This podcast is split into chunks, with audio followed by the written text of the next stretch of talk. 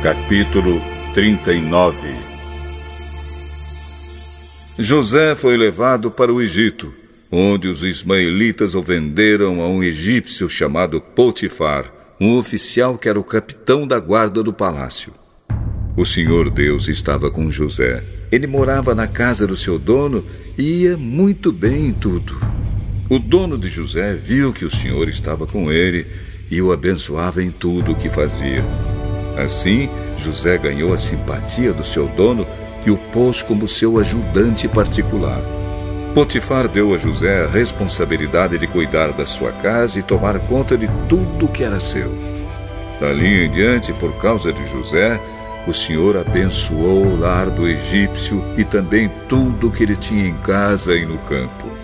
Potifar entregou nas mãos de José tudo o que tinha e não se preocupava com nada, a não ser com a comida que comia. José era um belo tipo de homem e simpático. Algum tempo depois, a mulher do seu dono começou a cobiçar José. Um dia ela disse: Venha, vamos para a cama. Escute, o meu dono não precisa se preocupar com nada nesta casa, pois eu estou aqui. Ele me pôs como responsável por tudo que tem. Nesta casa eu mando tanto quanto ele. Aqui eu posso ter o que quiser, menos a senhora, pois é mulher dele.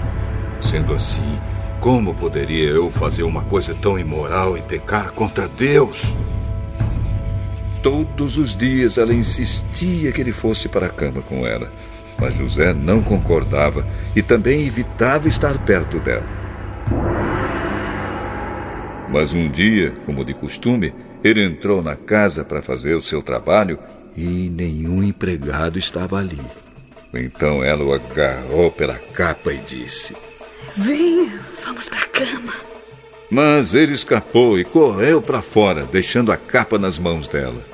Quando notou que ao fugir ele havia deixado a capa nas suas mãos, a mulher chamou os empregados da casa e disse: Vejam só, esse hebreu que o meu marido trouxe para casa está nos insultando. Ele entrou no meu quarto e quis ter relações comigo, mas eu gritei o mais alto que pude. Logo que comecei a gritar bem alto, ele fugiu, deixando a sua capa no meu quarto. Ela guardou a capa até que o dono de José voltou. Aí contou a mesma história, assim. Esse escravo hebreu que você trouxe para casa entrou no meu quarto e quis abusar de mim. Mas eu gritei bem alto. Ele correu para fora, deixando a sua capa no meu quarto. Veja só de que jeito seu escravo me tratou. Quando ouviu essa história, o dono de José ficou com muita raiva. Ele agarrou José e o pôs na cadeia onde ficavam os presos do rei. E José ficou ali. Mas o Senhor estava com ele e o abençoou, de modo que ele conquistou a simpatia do carcereiro. Este pôs José como encarregado de todos os outros presos, e era ele quem mandava em tudo o que se fazia na cadeia.